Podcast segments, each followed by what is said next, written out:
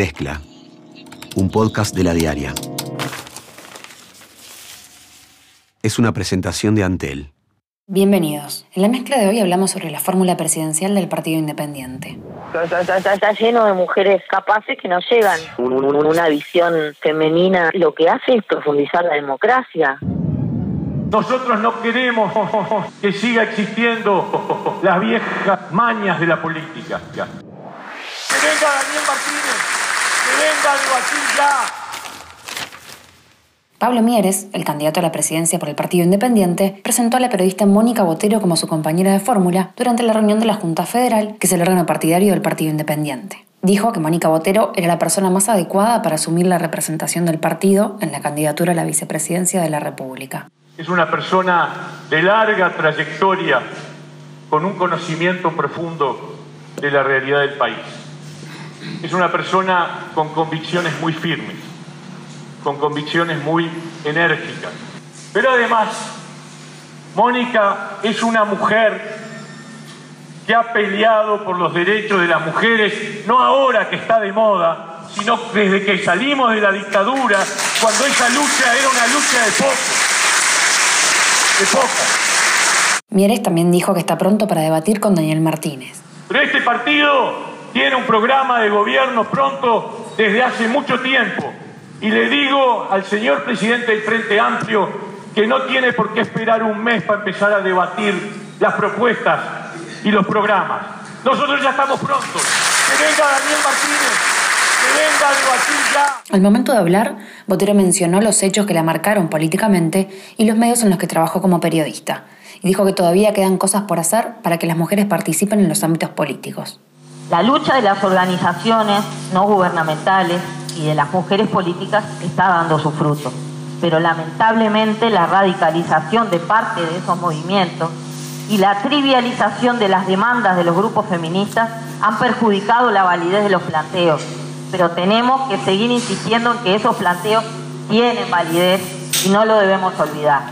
Porque por otro lado, esa misma radicalización ha dado sustento a grupos extremistas y conservadores de derecha en nombre de un evangelismo confuso, porque no sabemos muy bien de qué se trata, todos se dicen evangélicos, pero no lo explica mucho, permeado por grupos que manejan enormes cantidades de dinero de dudoso origen, han encontrado excusa para intentar frenar estos cambios culturales y eso no lo podemos permitir.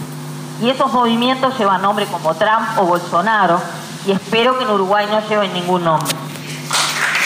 También habló sobre la fórmula paritaria y dijo que es consciente que integra esa fórmula por su condición de género. Por estos días se dio el debate por las fórmulas paritarias.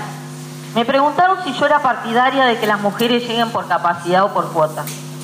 Decididamente soy partidaria de que lleguen por capacidad. Todos, hombres y mujeres, debemos llegar por capacidad. Pero ¿saben qué? Yo apoyo la cuota. En conversación con la diaria, Botero dijo que al Partido Independiente le preocupa la votación en las internas, pero sobre todo cómo fueron planteadas. Los resultados se leyeron como si fueran los resultados de una elección nacional. Entonces llegó a decir el disparate como que Cabildo Abierto era el cuarto partido ahora, porque fue el cuarto que tuvo más votos en, las elecciones internas. Y nosotros nos parece que el cuarto partido se dirime cuando los partidos compiten entre sí. Cuando compiten en, internas no, no, no ves dirimir eso, porque además todo el mundo sabe que hay electores que quieren incidir en internas de partidos a los que después no votan en octubre.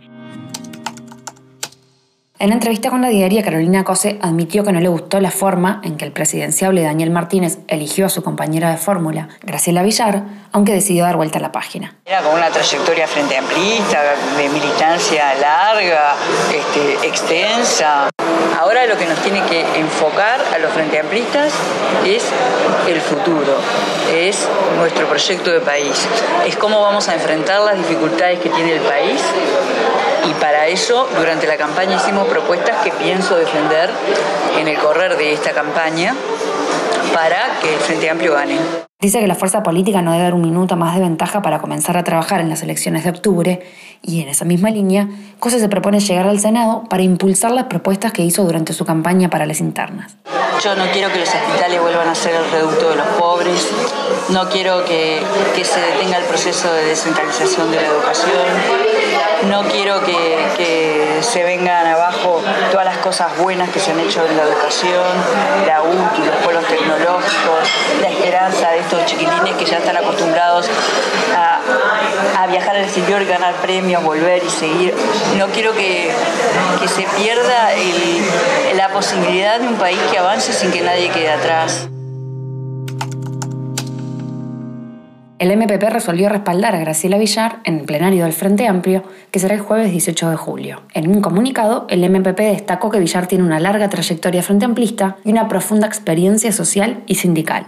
Y también hizo una distinción entre la fuerza política y el gobierno. Dijo que el Frente Amplio tiene que seguir elaborando la estrategia, dibujando el futuro y articulando su relación con las fuerzas sociales y productivas, y que, por otro lado, el gobierno es el responsable del hoy y de la construcción del día a día.